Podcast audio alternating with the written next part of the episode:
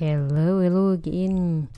Here is Sofa Reader for another review at Fridays as usual. So, today we are going to review The Plague, another book from Albert Camus. It's the second from the author that I'm reading.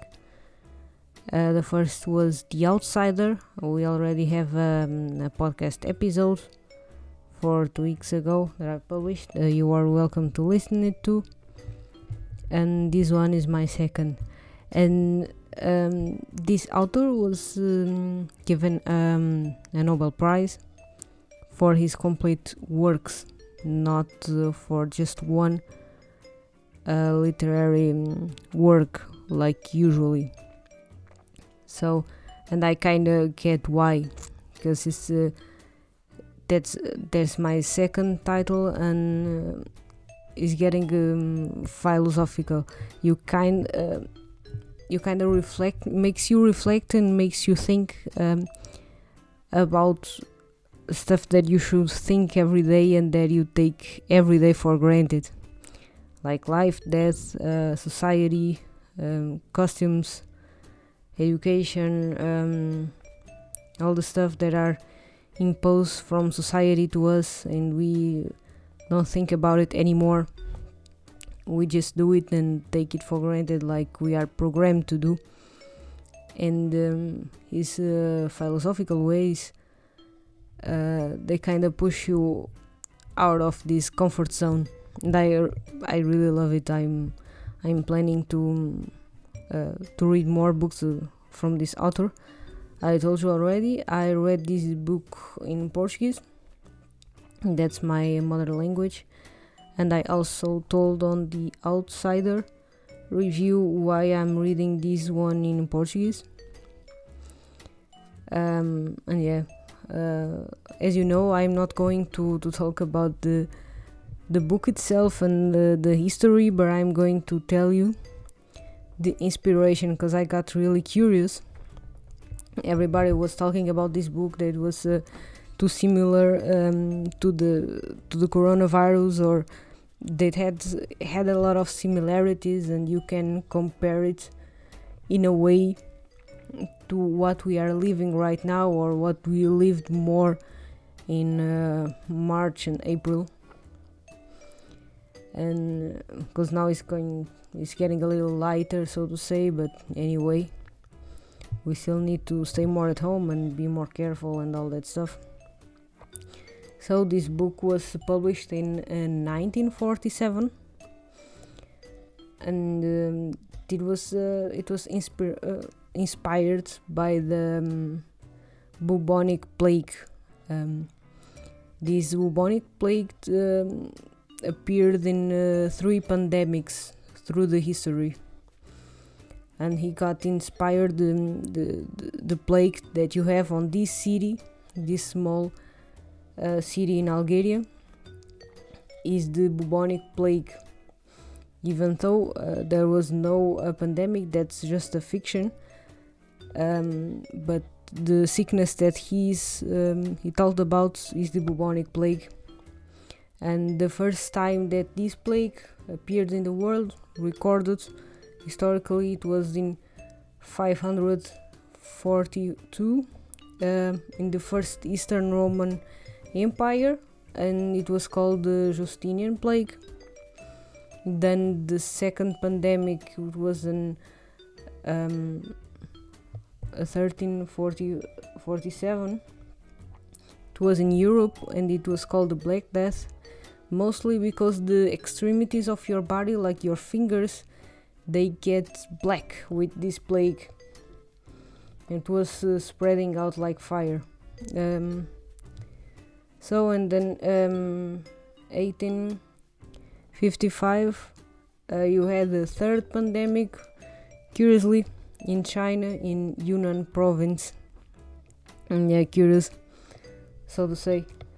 Um, then in this world so to say also uh, the fourth pandemic should be um, in oran in 1940s in the 40s it doesn't specify the year but it just says that uh, is the 40s Uh, so in this um, this village uh, gets this plague um, through the mice.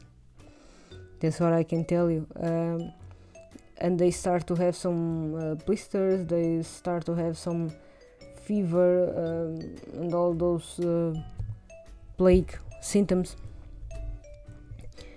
and then um, but he, but he got this idea not about the um, bubonic plague but he got the idea based on a cholera epidemic that killed great part of the that city the city of oran in 1990 uh, 18 sorry 18 1990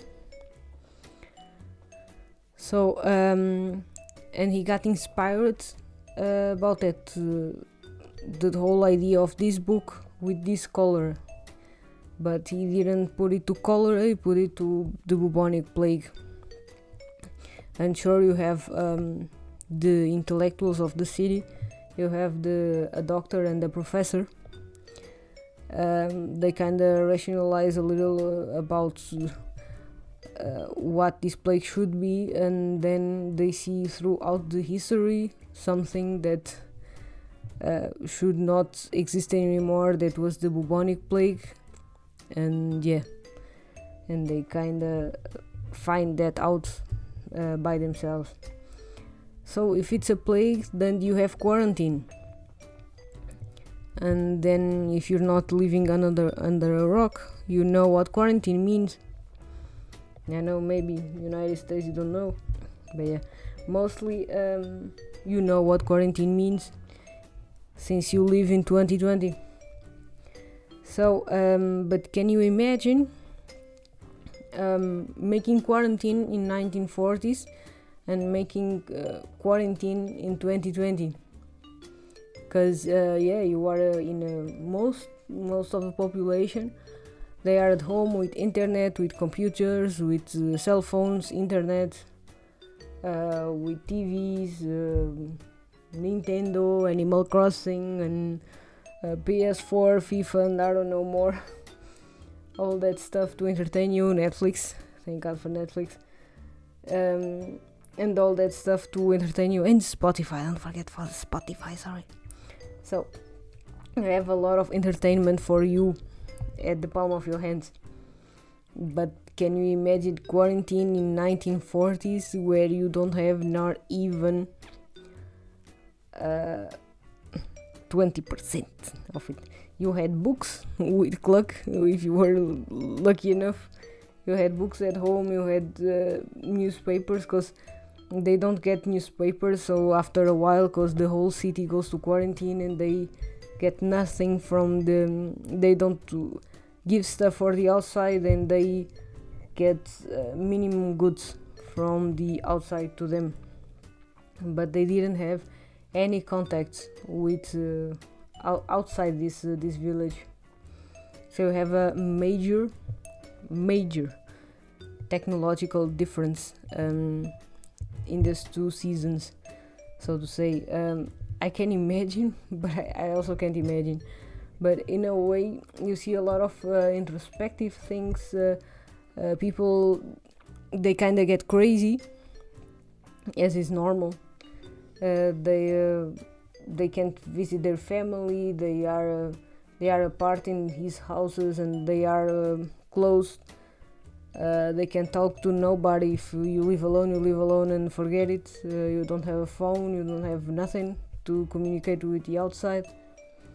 And yeah and they are like uh, in an introspective crazy kind of way about the human condition. And uh, uh, the doctor and the professor uh, so to say they are the most um, intellectual in the city and the most um, introspective or they can think a little more than the other characters or the other uh, people common people that live in the village. And they have a lot of interesting uh, thoughts. I can't imagine if you didn't um, read it or if you read it before the this whole uh, pandemic scenario maybe you were thinking that it could be a little um, dumb, so to say. It will be a little stupid that whole uh, crazy behavior from the characters. Uh, or thinking, what the hell are they thinking? And why do they do that? Or why did they did that? But then um, now, if you read it again, I challenge you to read it again. if you read it again, then you get it why. I think you kind of get it. Uh, but even so, uh, think about the the possibility of this um, technological difference that we have uh, with the the people who lived in the 1940s.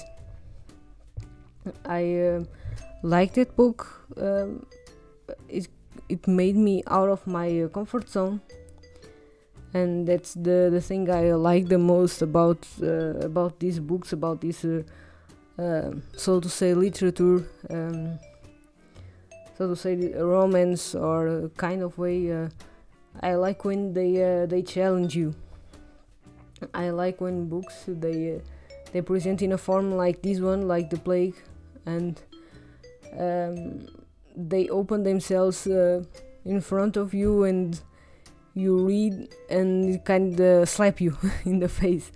They kind of they kind of wake you up for another reality. They uh, make you think about stuff. And that's one thing that I love the most. So um, yeah, I hope you you read that book and you feel challenged, um, and that you compare also to the reality that you're living now to the reality that they lived in those days. So, and that's the episode for today. I hope you liked it. I hope you share it. Um, and yeah, please follow the, the, Instagram channel. Then you'll know every time we'll have a podcast. Because uh, sometimes I release a, a special just because. Um, I'm also thinking about making um, a special about the this whole quarantine and corona in Germany because I live in Germany but uh, I'm just thinking about it. But uh, I don't know if there's a lot of interest. Cause yeah. So then leave your opinions on Instagram, comments and suggestions, and have a nice weekend. And bye.